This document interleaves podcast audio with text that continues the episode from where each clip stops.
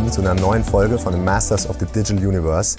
Ich darf heute den lieben Chris begrüßen. Hallo Chris. Hallo Lennart. Schön, dass du da bist. Chris kommt äh, von um die Ecke quasi, auch aus München.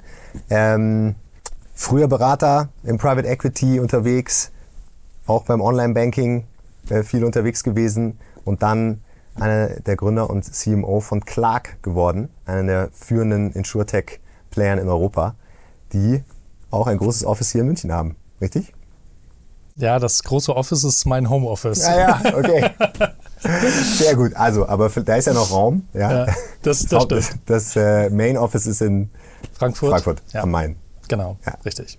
Sehr ja, gut. vielen Dank für die Einladung. Freut mich hier zu sein. Ja, toll, dass, äh, dass wir es schaffen, dass du es vor allem schaffst, ja, äh, in, in deinem äh, sicherlich vollgepackten Kalender hier noch einen Slot reinzukriegen.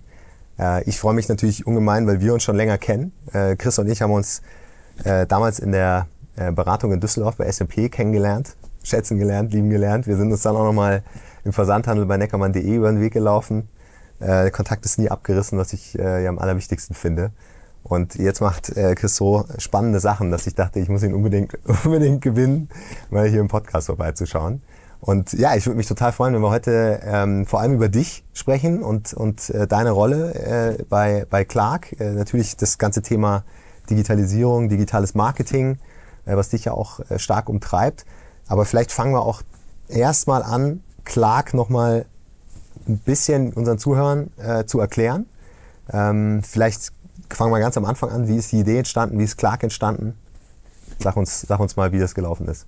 Ja, gerne. Ähm, also wie es, glaube ich, häufig so ist bei Ideen, wo man im Nachhinein dachte, die, die könnte ganz gut sein, äh, war tatsächlich auch irgendwie ein bisschen Zufall mit dem Spiel. Also ähm, ähm, wir haben die Firma letztendlich zu viert gegründet und die Originalidee, die hatte mein Mitgründer Christopher der ähm, äh, erst Wimdu mitgegründet hatte und äh, dann irgendwann rausgegangen war, ein bisschen Zeit hatte und sich überlegt hat, nach der anstrengenden Rocket-Internet-Zeit, bei Wimdu äh, bringe ich mal ein bisschen mein Privatleben in Ordnung.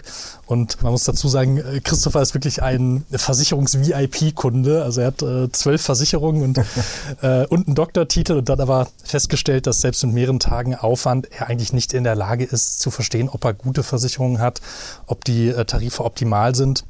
Ähm, und sich dann gedacht, das muss doch irgendwie besser gehen heutzutage. Und ähm, ja, dann ein bisschen recherchiert, ähm, so die Originalidee gehabt, dass man als Makler ja Anwalt des Kunde ist und dem Kunde hilft, sich im Versicherungsdschungel zurechtzufinden, dass aber vielleicht so dieses äh, typische kleine Offline-Makler äh, nicht das beste Modell ist, um heutzutage für den Kunden die besten Tarife zu finden.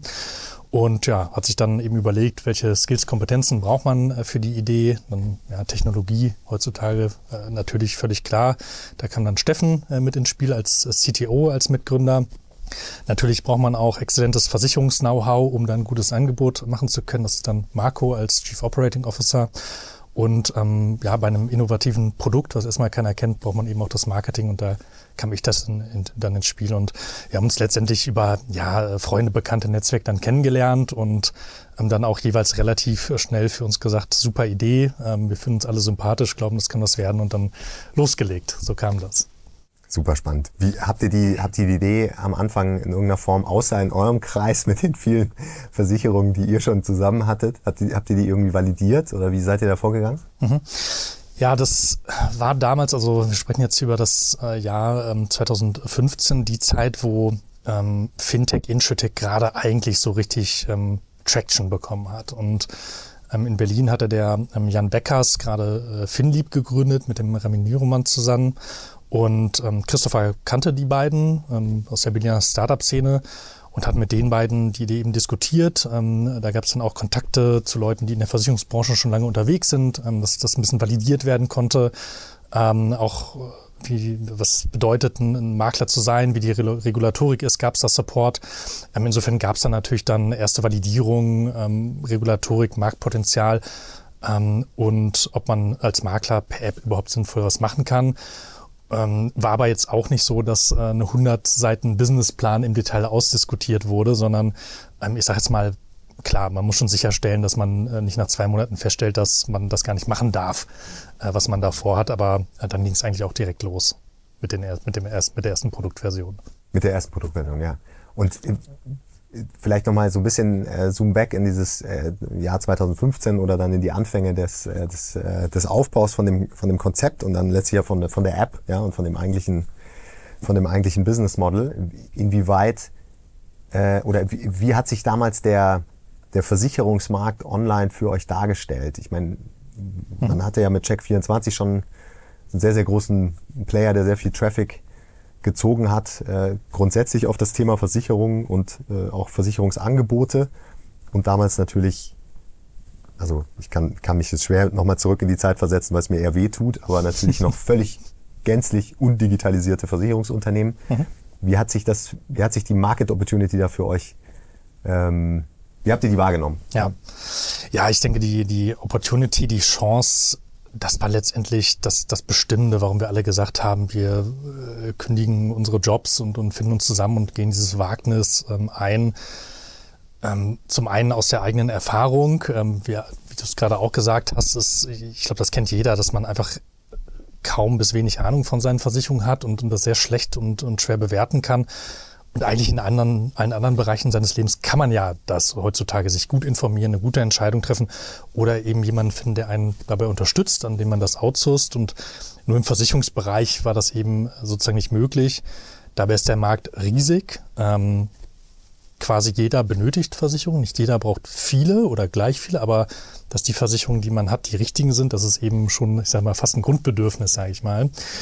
Und insofern war, war schon klar, der Markt ist groß, ähm, auch relativ schnell klar, die Kunden sind sehr unzufrieden. Zwei Drittel aller Deutschen sind unzufrieden mit ihrer Versicherungsexperience. Das finde ich nach wie vor eine äh, total verrückte Zahl. Ähm, ich sage immer gerne, ähm, wenn man äh, sich ein Bütchen oder ein Späti anguckt oder ein Late-Night-Kiosk und zwei Drittel der Kunden sind unzufrieden, dann macht der relativ schnell wieder zu.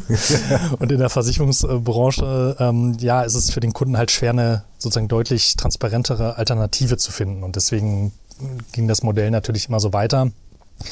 Ähm, und insofern war uns dann allen, glaube ich, relativ schnell klar, dass es einfach eine Riesenchance, eine Riesen-Opportunity ist. Was ähm, Konkurrenz angeht, ähm, natürlich Check24 ein sehr starker Player, ähm, insbesondere bei, bei Sachversicherungen online, Kfz. Äh, immer ähm, im Herbst sozusagen äh, bekommen wir das ja alle mit ähm, im Fernsehen und, und auf sämtlichen Werbekanälen.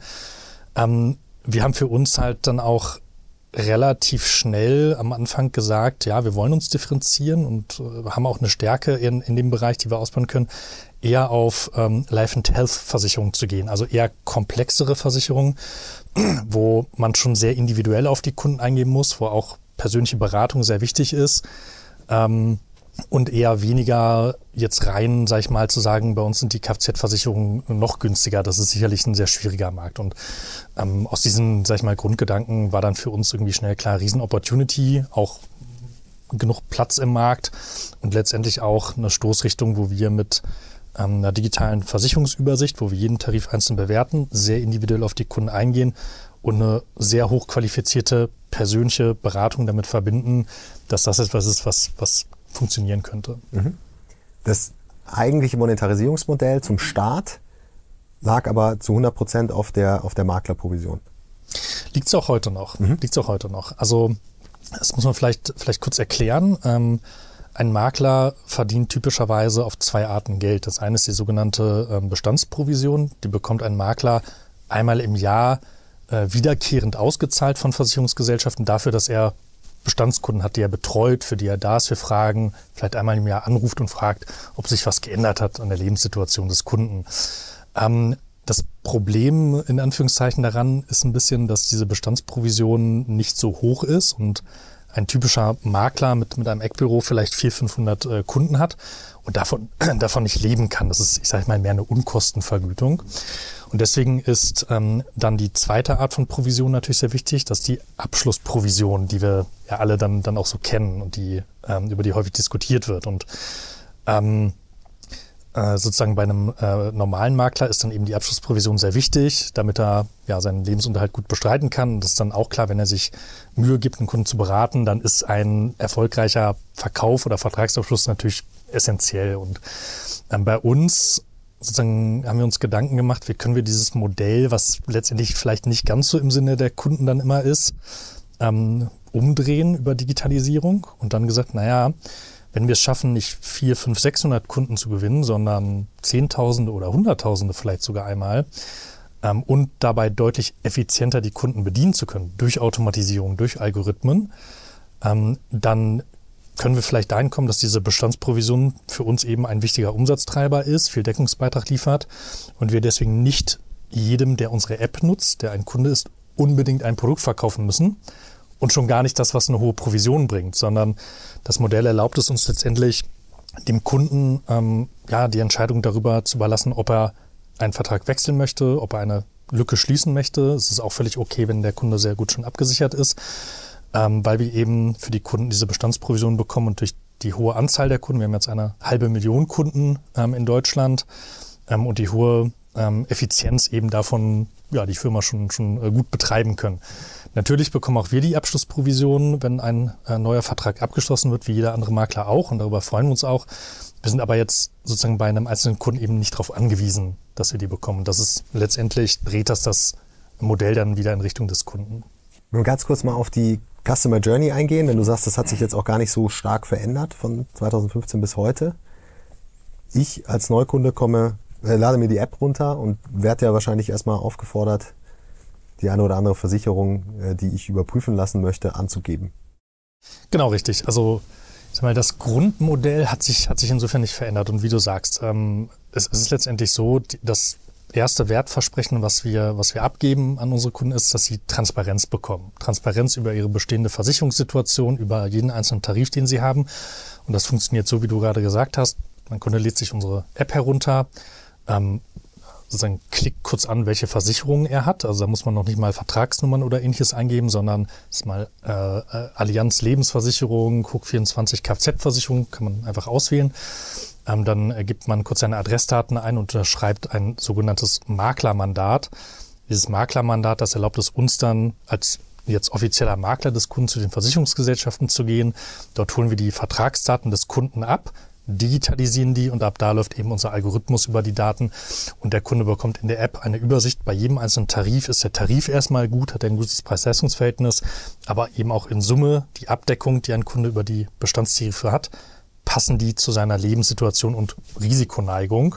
Auch da, es gibt halt Leute, die wollen sehr viel absichern. Ähm, es gibt Leute, die wollen eher nur die, die Bassachen absichern.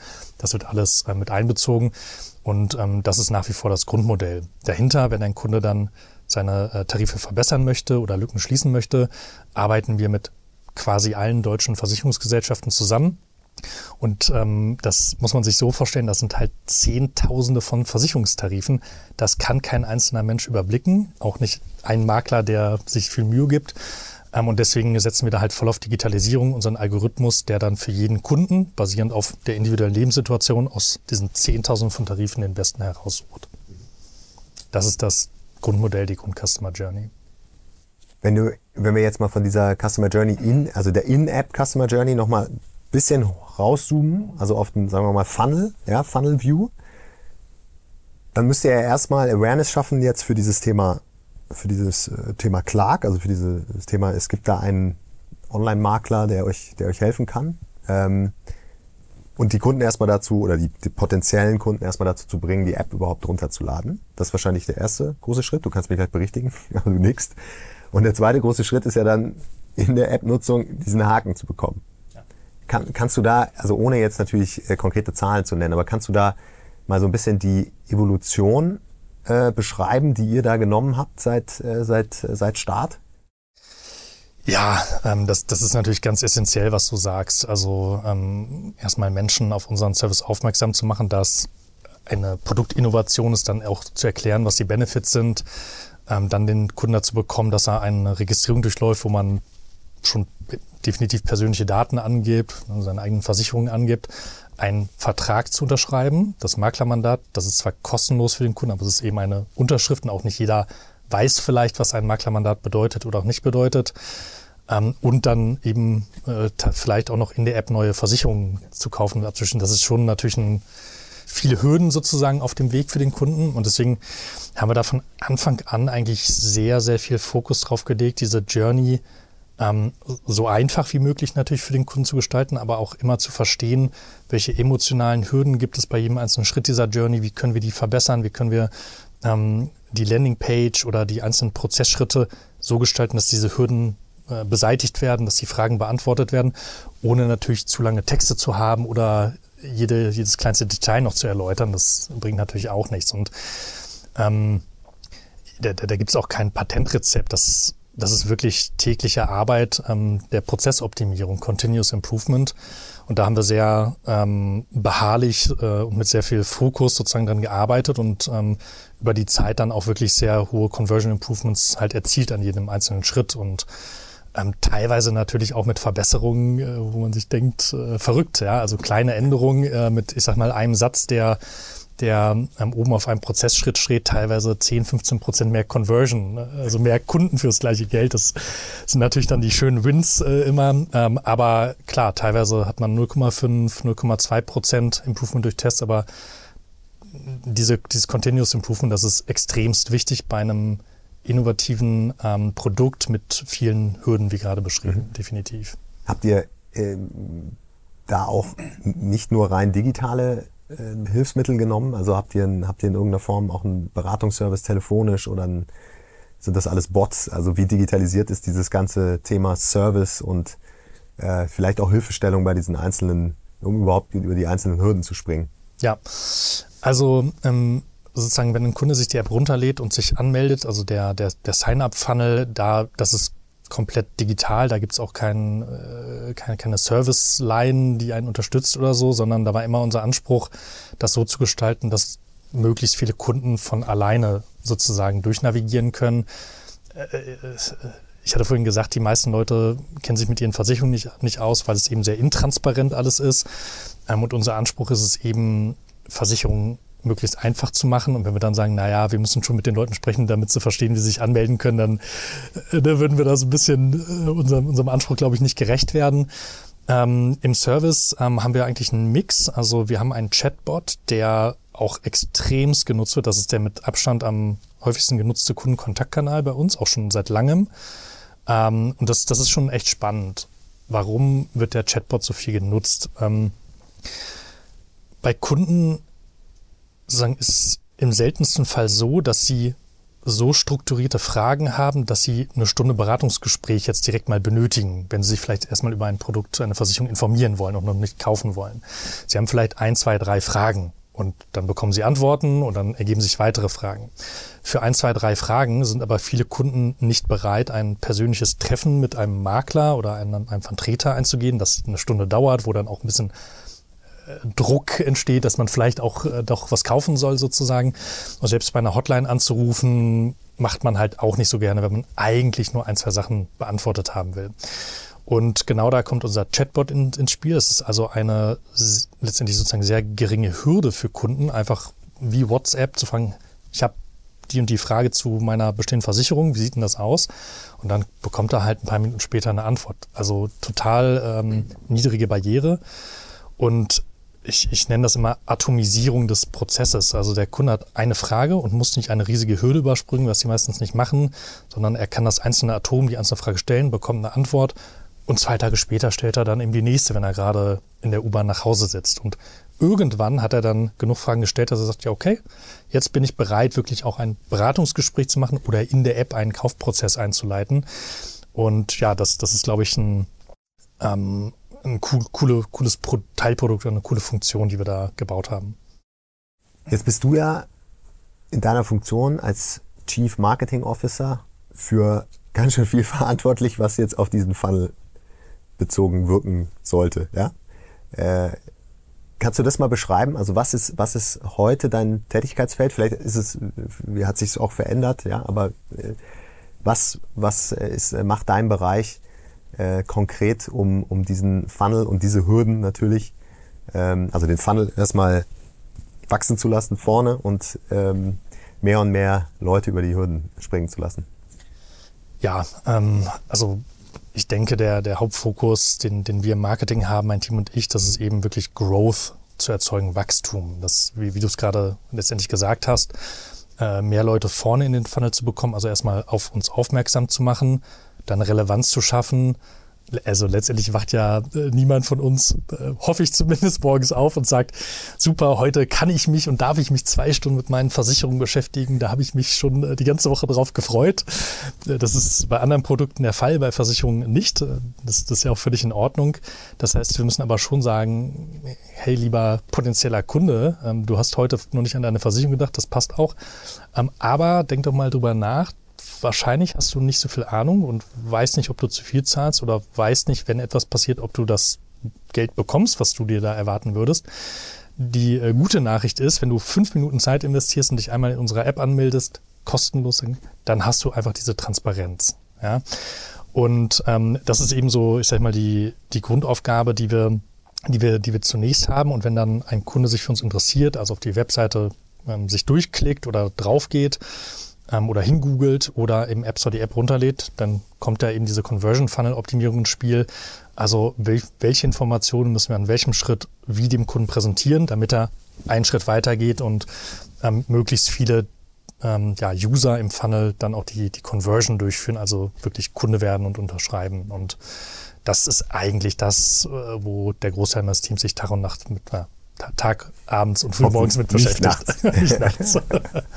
Gedanklich vielleicht. Aber strategisch gesehen wäre jetzt vielleicht, äh, um nur ein bisschen das zu, äh, ähm, zu abstrahieren, ihr, ihr macht jetzt nicht Marketing für einen, für einen Online-Händler äh, oder im Sinne eines Online-Händlers, sondern eigentlich mehr im Sinne einer Love-Brand, oder? Ja, ich denke, wir, wir haben sozusagen mehrere Elemente bei uns im Marketing drin. Zum einen investieren wir seit ähm, knapp zwei Jahren auch in unsere Brand, ganz explizit mit, mit Branding-Maßnahmen, Branding-Kampagnen.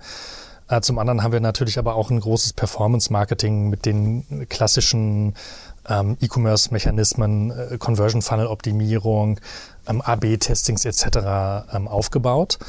Ähm, warum fahren wir da sozusagen eine Parallelstrategie? Ähm, ich, ich denke sozusagen ohne Performance-Marketing. Performance-Marketing muss übrigens nicht immer digital basiert sein. Wir haben auch mehrere Offline-Kanäle, die wir performant aussteuern. Ähm, ohne das ja, ist es, glaube ich, heutzutage extremst schwierig, äh, einfach einen guten ROI zu erzielen mit den Marketing-Budgets. Das heißt, das ist immer die Grundlage oder sollte es, glaube ich, sein für jede Firma. Ähm, in unserem Bereich mit auch letztendlich einer Wachstumsambition, die wir haben. Wir wollen der größte ähm, Versicherungsmakler in Europa werden. Ähm, und Versicherungen sind eben ein Thema, wo ein Kunde uns Vertrauen entgegenbringen muss, um persönliche Daten uns zu geben, um erstmal zu sagen, ja, ich höre mir an, sozusagen, was ihr zu sagen habt. Ähm, da ist eben Brandaufbau und ähm, sozusagen dem Kunden zu vermitteln, dass wir vertrauenswürdig sind, dass wir, ich jetzt mal in Anführungszeichen, nicht eine kleine App-Startup-Klitsche sind, wo dann mal ein paar Leute gucken, was läuft, sondern dass wir halt 100 hochqualifizierte Berater haben, die ganz individuell jeden Kunden beraten, wenn er das möchte. Ähm, das ist für uns in unserem in unserer Industrie, in unserem Geschäftsmodell eben auch dann ein wichtiger Aspekt, wo wir jetzt die letzten zwei Jahre dann auch investiert haben. Also das, du hast ja das Zusammenspiel schon angesprochen zwischen Brand Marketing und Performance Marketing. Jetzt so aus einer Steuerungsperspektive, inwieweit unterscheidet sich das jetzt zum Beispiel von einer Steuerung bei einer klassischen, tradierten Bank mit einem Online-Banking äh, als Extension? Ja, hm, ich denke, also was teilweise in größeren Organisationen natürlich eine Herausforderung ist, ähm, dass es verschiedene Abteilungen, Bereiche gibt, ähm, die verschiedene Ziele haben und es dann sehr schwer ist, eine einheitliche Sicht auf ähm, den Marketingerfolg in dem ähm, Moment zu haben. Also beispielsweise kann man vielleicht eine in Anführungszeichen klassische Marketingabteilung haben. Dann hat man vielleicht eine E-Commerce-Abteilung und dann gibt es vielleicht auch noch eine Corporate Communications-Abteilung. Und jeder davon hat seine eigenen Ziele und sein eigenes Budget. Ähm, und natürlich gibt es Austausch, aber eine wirklich konsistente Sicht und eine sozusagen ähm, Near-Time-Allokation von Budgets auf das, was an dem Tag oder in der Woche am besten ähm, performt, das ist in so einer Organisationsstruktur natürlich kaum, kaum möglich. Und auch ähm, eine einheitliche Datensicht häufig dann, dann nicht gegeben. Und wenn eine einheitliche Sicht da ist, ähm, dann ist es für den normalen Marketing-Manager oder E-Commerce-Manager teilweise auch einfach schwierig, Analysen zu ziehen. Und da muss man wieder eine Anfrage stellen äh, beim BI-Team und das dauert. Und das ist, denke ich, bei ähm, uns oder grundsätzlich Startups, jüngeren Unternehmen ein, ein extrem großer Vorteil, dass ähm, diese ganzen Facetten des Marketings typischerweise halt in einem Team, in einem Bereich liegen, dass natürlich dann auch eine einheitliche Datenbasis da ist und die Daten eben so nach oben gehoben werden im System, dass jeder Manager bei uns jede Menge Analysen ziehen kann und zwar real-time, indem er sich einfach in unser BI-Tool einloggt. Ähm, und das ähm, ermöglicht ähm, eben eine End-to-End-Sicht, das ermöglicht sehr schnelle Reaktion auf das, was passiert, das ermöglicht eine optimale Budgetallokation und es enabled jeden Mitarbeiter letztendlich ähm, eigenständig Entscheidungen zu treffen. Ich denke, das ist ein großer Unterschied zu vielen sehr großen Organisationen. Mhm. Wenn es jetzt um die, um, das, um die eigentliche äh, Budgetierung geht und um die eigentlichen Zielsetzungen, unterscheidet sich das auch in der, aus deiner Sicht? Also habt ihr eine andere Sicht auf, auf den zentralen KPI? Äh, oder ist, ist das ähnlich? Mm, ich denke schon, dass, dass unsere Steuerung sich zu, zu vielen Unternehmen unterscheidet. Ich kann jetzt äh, natürlich da auch nicht, nicht für, für alle Unternehmen in Deutschland sprechen oder Pass ja äh, weiß auch nicht genau. Bei einigen, bei einigen habe ich es kennengelernt. Ich meine, bei, bei uns im Marketing haben wir ein Endziel und das ist Umsatz zu generieren. Ähm, und zwar möglichst viel Umsatz mit möglichst wenig Budgeteinsatz und letztendlich einen hohen ROI zu erzielen. Und ähm, was wir dann machen, ist nicht, wir sag mal, suchen uns irgendwelche KPIs aus, von denen wir glauben, dass die bestimmt auch auf den Umsatz einzahlen, sondern wir messen eben, wo geben, wo geben wir Geld aus und welche Marketingmaßnahmen und wie viel Umsatz wird letztendlich generiert und darauf steuern wir. Und das ist natürlich äh, nicht in jeder Unternehmung so, weil vielleicht die Sicht gar nicht drauf äh, da ist, äh, dass man das messen könnte oder weil ähm, in verschiedenen Bereichen vielleicht unterschiedliche Ziele sind. Im Marketing gibt es vielleicht Brandziele, weil die Unternehmen schon sehr groß sind und man natürlich äh, die, die starke, wichtige Marke ähm, nicht beschädigen will und, und äh, bekannter machen möchte, ähm, wo jetzt aber erstmal nicht ein direkter Connect zu der Umsatzwirkung dieser Maßnahmen vielleicht da ist. Ähm, in äh, der, der E-Commerce-Abteilung ähm, wird vielleicht auf Conversions gesteuert, ähm, weil man die jeden Tag ja messen kann und vielleicht auch noch den, den CPA, aber wie die Kundenqualität ist, wie der Churn ist, also wie viele Kunden dann wirklich ein, zwei, drei, vier, fünf Jahre da bleiben, ist vielleicht auch nicht in jedem Unternehmen sozusagen komplett transparent. Ähm, dann gibt es vielleicht äh, das Bestandskundenmarketing oder die Produktteams, die wiederum andere KPIs haben.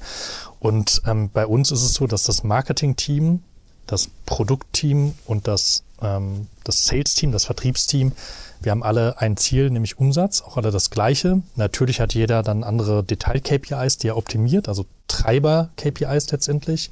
Bei uns im Marketing eben Impressions, Klicks, Funnel-Starters, Funnel-Abschließer. Aber wir haben eben auch zum Beispiel ein KPI für die Kundenqualität und geben jedem Kunden ähm, ähm, über einen Algorithmus einen Customer Lifetime Wert, wenn, wenn, wenn er sich anmeldet. Und darüber ja, versuchen wir eben den Umsatz bestmöglich zu steigern, genau wie die anderen Teams in ihrem Bereich. Jetzt macht ihr aber natürlich auch Brandmarketing und Brandmarketing und Umsatz ja. ist natürlich also relativ äh, indirekt und selbst wenn er, wenn er jetzt äh, ein völlig ausgeklügeltes Attributionsmodell dazwischen setzt, irgendwo musst du ja äh, musst du natürlich auch Budgetentscheidungen treffen, die sicherlich äh, sich eher indirekt oder langfristig oder auf andere Art und Weise auf das Thema Umsatz auswirken. Also wie habt ihr das vor zwei Jahren dann dazu gebaut, das Thema Brand Marketing? Ja, ist eine äh, super Frage und, tatsächlich auch, ähm, ich glaube, da gibt es keine äh, Patentantwort. Für uns war letztendlich erstmal das Grundlegende, ich kann, kann gleich ein bisschen dazu vielleicht erzählen, wie, wie die Entscheidung kam, dass, dass ich gesagt habe, wir, wir, wir sollten in Brand investieren.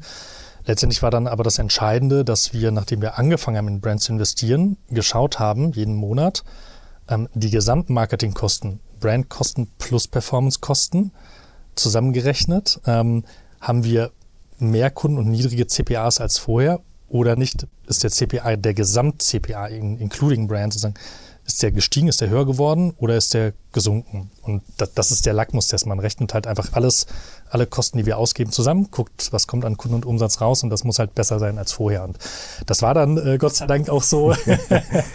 ähm, aber da, da, dadurch kann man es natürlich messen, erstmal auf, auf Oberlevel. Ähm, die Herausforderung ist ähm, im Brandmarketing dann eher im Detail, also zu verstehen, jede einzelne Brandmaßnahme ähm, was, was bringt die? Was wir da gemacht haben, als wir mit Brand gestartet sind, haben wir gesagt, also strategische Hypothese ist, wir müssen unsere äh, Markenbekanntheit erhöhen, damit wir nicht nur in Anführungszeichen im Pool der Early Adopter fischen. Wir müssen uns bekannter machen erstmal. Haben uns auch ein Ziel vorgenommen, was wir erreichen wollen in der Markenbekanntheit und hatten dann aber auch schon die Hypothese, naja, und, und haben natürlich mit vielen anderen Unternehmen gesprochen.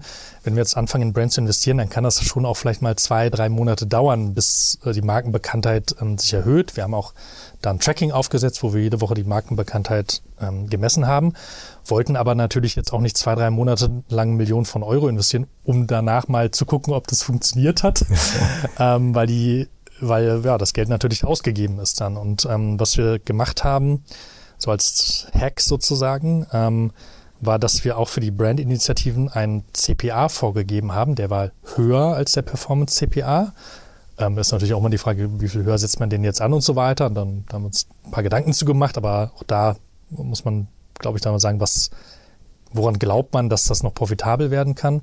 Und haben dann die Brandmaßnahmen gestartet und per, also nach Performance-Gesichtspunkten ausgesteuert, nämlich auf dem CPA, der aber, wie gesagt, etwas höher war dann als der Brand-CPA. Und die Hypothese war, naja, wenn wir jetzt zehn Brandmaßnahmen, zehn Brandinitiativen starten und eine davon hat einen Brand-CPA, der zehnmal höher ist als andere Maßnahmen, dann wird sehr wahrscheinlich die Maßnahme, wenn wir sie weitermachen, nicht die sein, die unsere Brand Awareness am meisten steigert. Sie scheint nämlich ziemlich ineffizient zu sein.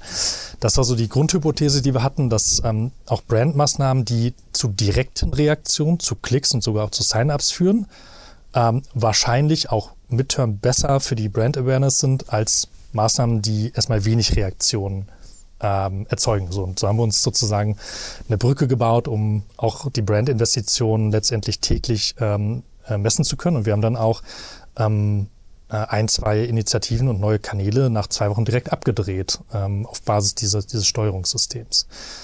Und ähm, da war es eben tatsächlich auch so, äh, sozusagen jetzt äh, hinten um die Geschichte aufzulösen, dass unsere Markenbekanntheit dann auch tatsächlich stark gestiegen ist, aber eben äh, wirklich eher so zehn, zwölf Wochen nach Start des Brandings ähm, die Zahlen erst nach oben gegangen sind. Aber trotzdem, also ich meine, als Key, also als Kern-Takeaway ist doch die Trennung zwischen Brand-Marketing und Performance-Marketing stellt, stellt Unternehmen vor so viele Schwierigkeiten. Andersrum gesagt, äh, du, man muss es in irgendeiner Form alignen. Oder was heißt in irgendeiner Form? Man muss es alignen und man muss es man muss auch Brand Marketing als Performance Marketing Initiative sehen, vielleicht mit etwas anderen Vorgaben. Aber wenn man es in einem anderen Steuerungsmuster unterwirft, dann wird man nie Klarheit haben, inwiefern das wirklich auf letztlich ja, Umsatzwachstum oder Konvertierung einzahlt. Ja, würde ich dir absolut recht geben. Also das, das, wenn man zwei verschiedene Steuerungssysteme hat, am besten noch zwei Teams, die, die erstmal getrennt agieren, das das ist extrem schwer. Letztendlich bringt man zwei verschiedene Messages an die Kunden und arbeitet ein Stück weit dann auch in zwei verschiedene Richtungen. Das, das ist, glaube ich, sehr schwierig, das effizient zu gestalten. Ähm, wir haben auch, auch, auch da sozusagen, äh, kann ich auch erzählen, ist kein Geheimnis, wir haben dann auch, wir haben nicht eine so starke Trennung gehabt. Wir, wie gesagt, wir haben das natürlich äh, zusammen betrachtet. Trotzdem sind wir dann auch irgendwie an den Punkt gekommen, dass wir unser Performance-Marketing laufen hatten, wo ja auch täglich neue ähm, Werbemittel gebaut werden von den Designern. Die, werden täglich getestet in den Kanälen und dann ausgetauscht. Und bei den Brandinitiativen ähm, haben wir gesagt, die sollen auch sozusagen qualitativ hochwertiger sein in der Produktion. Das heißt, die haben mehr Vorlauf. Ähm, wenn wir zwei Tage TV-Shoot machen, muss es halt zwei Monate lang vorbereitet werden. Und das war dann tatsächlich auch schwierig, diese zwei Geschwindigkeiten allein zu haben. Und ähm, auch für die Mitarbeiter diese zwei Geschwindigkeiten und dass es eben nicht dazu führt, dass man sagt, ja, ich konzentriere mich jetzt mehr auf den Branding-Aspekt oder mehr auf die Branding-Werbemittel, weil das ist ja die große Produktion, die viel Geld kostet, ähm, während die Performance-Werbemittel genauso wichtig sind ähm, oder vielleicht am Anfang sogar noch wichtiger, weil mehr Budget reingeht. Ähm, das ist schon nicht, auch, auch nicht so leicht für uns gewesen. Und, äh, da, da haben wir dann auch irgendwann gemerkt, dass es angefangen ist, so ein bisschen auseinanderzugehen und haben dann dabei auch versucht, direkt zu reagieren und, und wirklich die Kommunikation einheitlich zu gestalten. Es gibt ähm, verschiedene Kampagnen, die haben auch leicht unterschiedliche Ziele, aber letztendlich geht es immer um die Frage, bringt das Investment mehr Umsatz kurz- und mittelfristig? Also jetzt klingt das ja äh, alles nach einem sehr gut aufgesetzten Marketing, also your job is done. Oder was, äh, was sind jetzt die aktuellen äh, Herausforderung und die Herausforderung für die Zukunft. Ja, ja, du hast es ja schon angedeutet, die äh, quasi Messlatte äh, und die Zielsetzung ist ja ziemlich klar. Ihr wollt der größte Makler werden, mhm. also nicht Online-Makler, sondern der größte Versicherungsmakler in Europa. Das ist ja schon eine Ansage. Äh, online wäre es vielleicht, habt ihr es vielleicht ja schon erreicht, weiß ich gar nicht, aber ähm, das ist also ordentlich viel Wachstum noch wahrscheinlich notwendig für. Ähm, wie wollt ihr das meistern, ja? Oder äh, auch wieder spezifisch jetzt auch auf dein Aufgabenfeld gefragt, ja, wie verändert sich das jetzt? Ja, absolut. Also äh, wir, wir haben natürlich noch große Ziele und ähm, äh, na, am Anfang stehen wir nicht, das wäre jetzt falsch gesagt, aber, aber ähm, ja, haben natürlich noch eine, eine große Aufgabe vor uns, ganz, ganz klar. Ähm, ich meine, Vielleicht um, um so die Dimension auch nochmal ein bisschen einzuordnen. Ähm, wir haben jetzt in Deutschland über eine, eine halbe Million äh, Kunden, die uns vertrauen. Ähm, der größte deutsche Makler hat 550.000 Kunden. Ähm, insofern sind wir da schon auf einem ganz guten Weg von der Kundenanzahl auch, auch nach vorne oder ganz nach vorne zu kommen. Äh, europaweit. Wir sind vor zwei Jahren in Österreich gestartet als ersten Auslandsmarkt, sind natürlich da noch dann ein Stück weit davon entfernt, sozusagen irgendwo in den äh, Top 5 der, der Makler zu sein. Und in den anderen europäischen Ländern sind wir mit unserer App noch, noch gar nicht aktiv, ähm, haben aber Ende letzten Jahres ähm, eine, eine Firma akquiriert, Finanzen.de, die ähm, zusätzlich noch in England, Frankreich, Holland und der Schweiz aktiv ist. Allerdings mit einem ähm, Lead-Generierungsmodell. Also Finanzen.de und, und in Deutschland natürlich auch generiert Versicherungsleads. Und das heißt, dass wir da natürlich auch noch vor der Aufgabe stehen, unsere Produkte in diese Länder zu bringen, die Businesses ähm, zu integrieren. Ähm, also ja, da haben wir natürlich einen großen Weg noch vor uns. Im Marketing, um auf den Teil äh, deiner Frage einzugehen, ähm, werden wir letztendlich dementsprechend auch unterschiedliche Maturities in den Ländern haben. In Deutschland sind wir jetzt in unserer ähm, Kernzielgruppe bei 40 Prozent gestützter Markenbekanntheit, also man kennt uns vielleicht äh, schon, der eine oder andere, würde ich mal äh, formulieren. Ähm, in UK gibt es die App noch gar nicht. So, da sind wir bei Nullen. Das bedeutet, dass die Aufgaben unterschiedlich sind. In Deutschland ähm, kommen wir jetzt eher in die Phase mit einer langsam etwas reifer werdenden Brand und einer doch auch größeren Kundenbasis. Ähm, eher, ich sag mal, ein Continuous Improvement auch gesamthaft einzuziehen, also mehr 1% Improvement pro Woche als 10% in den letzten zwei Tagen des Monats. Ähm, und das bedeutet äh, auch, weil wir natürlich mittlerweile sehr viele Marketingkanäle betreiben. Früher, da, da haben wir jeden Monat zehn neue Sachen getestet und dann haben zwei bis sechs funktioniert. Und ähm, wenn man effizient getestet hat und äh, gut, dann ist man darüber äh, stark gewachsen. Und das, das geht gar nicht mehr, weil so viele Kanäle gibt es gar nicht mehr, die wir noch testen könnten. Das heißt, es ist eben wirklich sich zu überlegen, wie können wir ein Prozent der Leute dazu bekommen, mehr zu klicken und wirklich eher eine Feinoptimierung, aber auf einer hohen, hohen Scale natürlich, sodass die Effekte ein Prozent pro Woche dann auch 50, 60, 70, 80 Prozent Wachstum pro Jahr letztendlich ähm, bringen auf, auf Hunderttausenden von, von Kunden. Und einem, einem sehr gesunden Umsatz. Und ähm, wenn wir die App in ähm, UK launchen, was der nächste Markt ist, der nächste internationale Markt, dann wird es eben darum gehen, ähm, ja, äh, fast wie ein Startup wieder reinzugehen und die App bekannt zu machen. Die App wird auch einen anderen Funktionsumfang haben, weil ähm, der Markt in England schon sich deutlich unterscheidet von dem deutschen Markt, muss man sagen, sodass eben mit ähm, unserem Team vor Ort, was sozusagen bisher das Leadgeschäft gemacht hat, wir ganz eng zusammenarbeiten und auch wir sehr stark lokalisiert arbeiten werden. Also das Team vor Ort wird eben insbesondere auch sagen müssen, wie sie glauben, was der Kunde benötigt, was die wichtigsten Funktionen sind. Und wir aus dem ähm, deutschen Marketing oder dann dem, dem Clark Group Marketing versuchen das eben bestmöglich zu unterstützen mit den Learnings, die wir gemacht haben beim Aufbau, Einführung einer digitalen Versicherungs-App. Und insofern ähm, ändert sich die, die Aufgabe da schon, ähm, je nachdem, wie mature wir jetzt in Deutschland sind oder wie frisch, jung, launchmäßig wie in anderen Ländern halt nochmal reingehen werden. Ist das eine bewusste Entscheidung, jetzt einen Markt zu nehmen, der anders bespielt werden muss und nicht eher in die erst in die in die Rollouts in sagen wir mal ähnlichere Märkte äh, zu investieren? Ähm, also es ist es hat eigentlich mehr Gründe, die die sag ich mal intern sind äh, im Sinne von uns also die UK Landesgesellschaft, die ähm, ist schon recht groß und, und stark gewachsen in den letzten Jahren. Also da haben wir knapp 100 äh, Leute. ähm, so dass die internen Capabilities bei uns einfach eher da sind, dass wir die App zeitnah launchen können. Zudem ist es auch so, dass ähm, englische Kunden deutlich weniger Versicherungen haben als deutsche oder Kontinentaleuropäer, sodass der Funktionsumfang der App auch ein Stück weit kleiner und schmaler sein kann, sodass die Entwicklungszeit und Komplexität geringer ist. Und das waren eher so die Gründe, dass wir gesagt haben, wir, wir launchen jetzt in UK, weil es einfach schneller geht ähm, und, und wir schneller Erfolg haben können und schneller iterieren können. Ist das jetzt das ganze Thema Internationalisierung? Ist das ein Thema, was, was dir auch persönlich äh, jetzt äh, Freude bereiten dürfte, die nächsten Jahre? Ja, absolut, absolut. Also ähm, ich meine, im, im, in unserem Executive Committee, wir alle beschäftigen uns damit äh, sehr viel ähm, und natürlich auch mit unseren ähm, Managing Directors vor Ort ähm, in, in, UK und Frankreich und so weiter. Und das ist natürlich nochmal eine ganz neue Herausforderung. Also wir sind erfolgreich nach ähm, Österreich expandiert ähm, seit zwei Jahren und, und wachsen da auch, ähm, so wie wir uns das vorgestellt haben.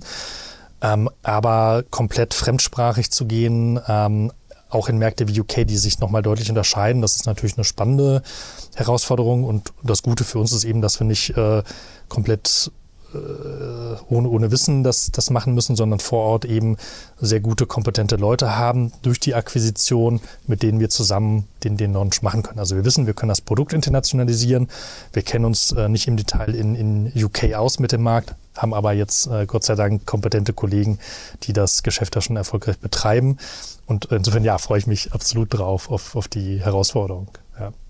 Wenn man einmal ganz kurz auf die äh, Gesamtwetterlage schaut äh, und den Druck, den es ja jetzt nicht nur auf Unternehmen äh, hat, sondern natürlich auf den Konsumenten an sich, ist es, äh, also ist es äh, zu salopp und äh, zu vereinfacht gedacht, dass das eher positive Auswirkungen für euch haben dürfte, weil äh, natürlich sinkt die Konsumlaune. Äh, gleichzeitig wird wahrscheinlich der Euro in Anführungsstrichen häufiger mal umgedreht und jedwede Möglichkeit, sich zu optimieren auf einer, auf einer Haushaltsbasis, steht ja wahrscheinlich immer mehr im Vordergrund bei dem Einzelnen. Also ist das was, was äh, bei dem man behaupten kann, dass, dass ein Geschäftsmodell äh, wie das eure, Geschäftsmodell wie das eure ähm, eher profitiert?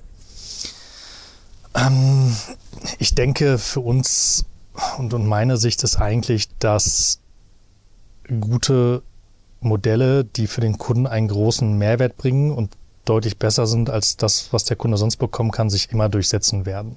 Ähm, natürlich, äh, wenn, wenn Krisen sind oder äh, das Konsumentenverhalten sich ändert, dann kann, hat das auch Auswirkungen kurzfristig. Ich denke, langfristig setzt sich immer äh, das beste Modell durch. Ähm, und jetzt konkret sozusagen, wir hatten im ersten Corona-Lockdown beispielsweise schon ähm, ein bisschen weniger Kunden, die sich angemeldet haben. Ich glaube, da waren wir alle äh, beschäftigt, damit zu verstehen, wie, äh, wie wir im Supermarkt noch essentielle äh, Papierprodukte bekommen können, sozusagen, oder die äh, Kinder vielleicht vernünftig zu äh, versorgen zu Hause.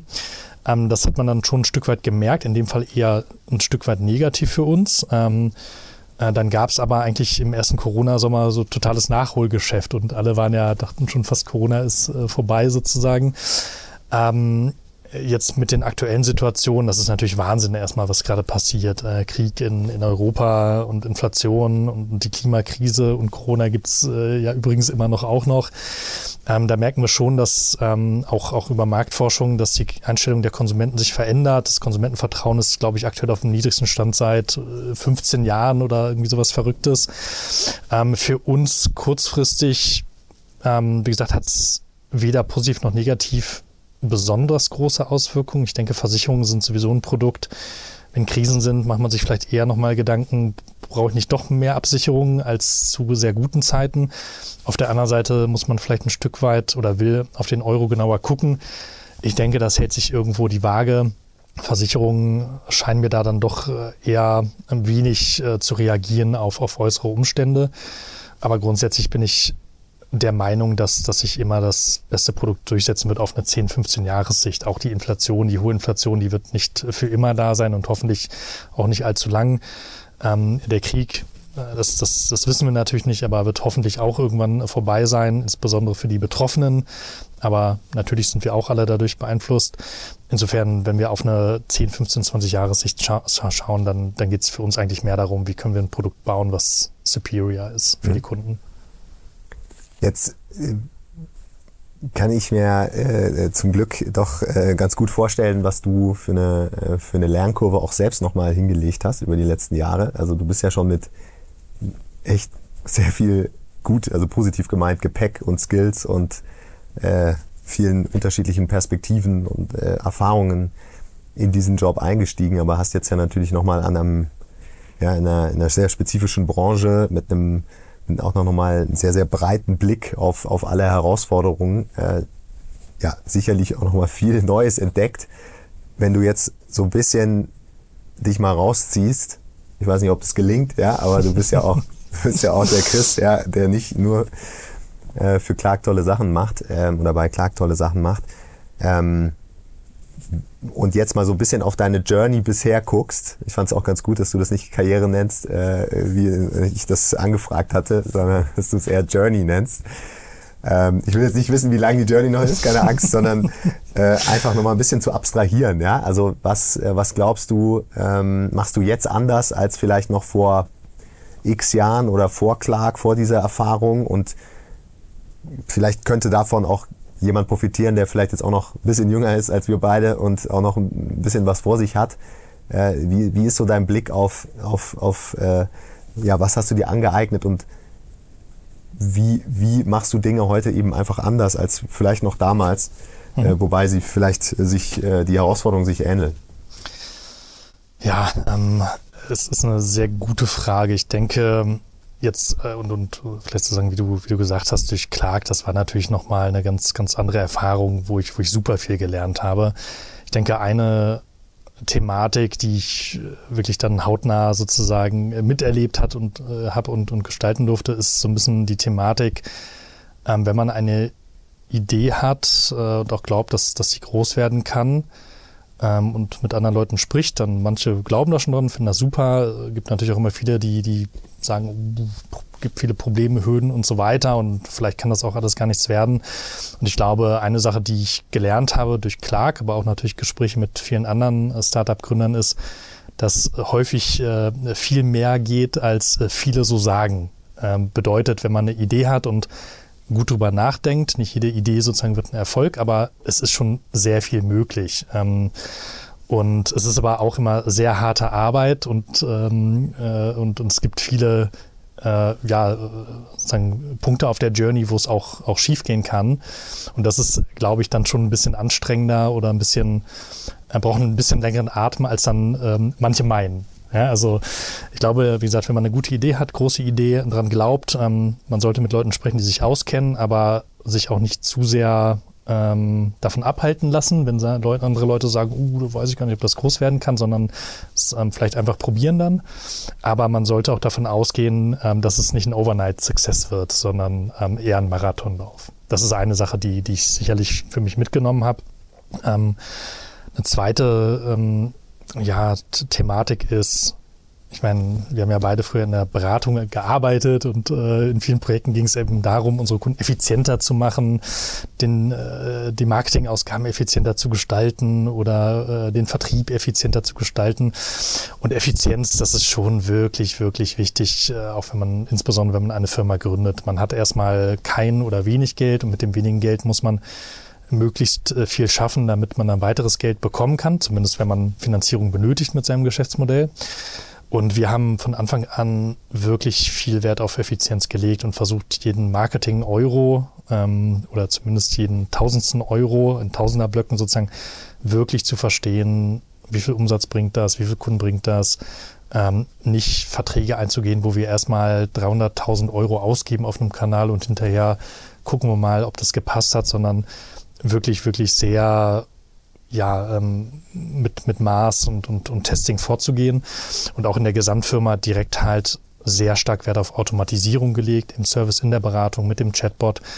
Und ich denke, dass das schon ein, ein ganz wichtiger Treiber dafür war, dahin zu kommen, wo wir jetzt stehen und, und auch Investoren überzeugen zu können. Ähm, also wir sind ja ein deutsches Unternehmen oder ähm, Unternehmen mit, mit deutschen äh, Wurzeln sozusagen. Insofern Effizienz ist natürlich sowieso wichtig. Äh, aber, aber ähm, nein, ich glaube, wenn man eine Firma gründen möchte, se selbst wenn man vielleicht eine große Finanzierung bekommt oder vielleicht dann ein paar Millionen Euro oder sogar mehr, ähm, ist es extremst wichtig, mit dem Geld sehr gut umzugehen. Jetzt in der aktuellen Situation sieht man es ja auch wieder, dass äh, das eine oder andere große Startup äh, ja vielleicht Leute entlassen muss oder die Marketing-Spends extremst runterdreht und ähm, das ist dann immer sehr schwierig und wir versuchen ähm, da eben ja von vornherein nicht ja, äh, Spends zu haben, die, die man vielleicht bereut oder wo man große Änderungen aufnehmen muss. Also ich denke, das ist auch eine, eine wichtige Thematik. Ähm, ansonsten, ähm, ja, das ist jetzt vielleicht nicht unbedingt neu äh, bei Clark die Erkenntnis, äh, sondern auch äh, schon vorher, auch in der Beratung, wir zusammengearbeitet haben. Das Team ist halt einfach der Kern äh, dessen, was man aufbaut. Und ähm, wenn man äh, gute, gute Co-Founder hat, gute Kollegen hat, gute Mitarbeiter, guten äh, Chef, wie auch immer, ähm, das ist eine Kernvoraussetzung. Ähm, in vielen Businessmodellen muss man vielleicht mal pivotieren, muss Sachen anders machen als gedacht. Und wenn man ein gutes Team hat, dann kommt man auf neue gute Ideen, hat zusammen das Vertrauen, das anzugehen und vielleicht auch mal, wenn es eine Zeit lang nicht so läuft, sozusagen das zusammen anzugehen, zusammen an, an einem Strang zu ziehen. Ähm, ist, ist glaube ich, essentiell und für, ich glaube, alle erfolgreichen Firmen, die haben ein, ein sehr gutes Team, was sehr vertrauensvoll zusammenarbeitet, egal ob jetzt Startup, ähm, wie bei Accelerate in der Beratung bei euch, das ist, glaube ich, immer Kern. Absolut. Also ich kann mich auch nur anschließen, aber ich finde es auch eine schöne Zusammenfassung. Äh, groß denken, ja, und dann äh, ein gutes Team sich suchen, mit dem man effizient für einen Marathon trainieren kann. und zwar Tag für Tag und äh, währenddessen äh, auf Atomebene schauen, was sich optimieren lässt. ähm, also klingt, klingt eine harte Arbeit, ja, aber klingt aber natürlich auch nach äh, großer Vision. Und ich glaube, das ist ein, äh, das einfach sind zwei Dinge, die man, äh, die man sich eigentlich auch bei jeder Aufgabe äh, vornehmen sollte. Also insofern, ähm, ja, finde ich, finde ich tolle, wie auch immer, Lesson learned. Ähm, und eigentlich auch ein schönes, schönes äh, Schlussplädoyer an äh, euch alle da draußen, die vor kleinen, mittelgroßen, großen Aufgaben stehen. Ja, denkt groß und fangt schon mal an zu trainieren, sucht euch das richtige Team. Äh, Chris, an dieser Stelle tausend Dank für, für das total angenehme Gespräch. Ich habe wahnsinnig viel rausgezogen, unheimlich viel mitgeschrieben, ähm, dass ich nochmal versuchen werde zusammenzufassen äh, in meinem äh, dann zugehörigen Post zum Podcast. Ähm, ich hoffe, es hat euch auch gefallen. Chris, ich hoffe, dir hat es auch gefallen. Ja, und äh, wir haben, wir haben, äh, wir wurden nicht gepudert, ja, bei 28 Grad äh, Innenraumtemperatur sind trotzdem keine Schweißperlen geflossen, also grandios. Äh, ich hoffe, du kommst mal wieder vorbei. Du weißt ja, was es ist. Ja. ja, herzlichen Dank für die Einladung, hat sehr viel Spaß gemacht und ähm, ja, ich hoffe, dem einen oder anderen da draußen macht es Spaß zuzuhören. Ja, hört rein, schaut zu und wie immer, sagt uns, äh, wie ihr es findet und fandet und äh, wenn ihr Anregungen habt, geht auch gerne sonst auf Chris und mich direkt zu. Wir freuen uns. Vielen herzlichen Dank.